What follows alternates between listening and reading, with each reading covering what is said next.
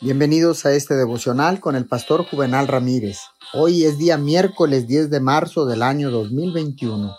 La palabra dice en el libro de Filipenses capítulo 4, versículo 6, no se inquieten por nada, más bien en toda ocasión, con oración y ruego, presenten sus peticiones a Dios y denle gracias. Las posibilidades de la oración han de verse en todos sus logros. La oración alcanza todo lo que concierne a personas, ya sea en el cuerpo, la mente o el alma.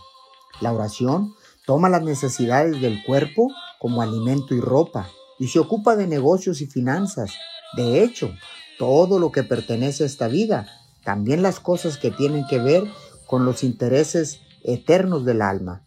Los logros de la oración se ven no solo en las cosas grandes, sino también en las cosas pequeñas. Oremos.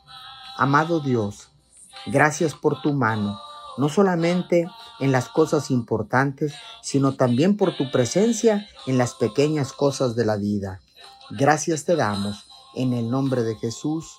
Amén y amén.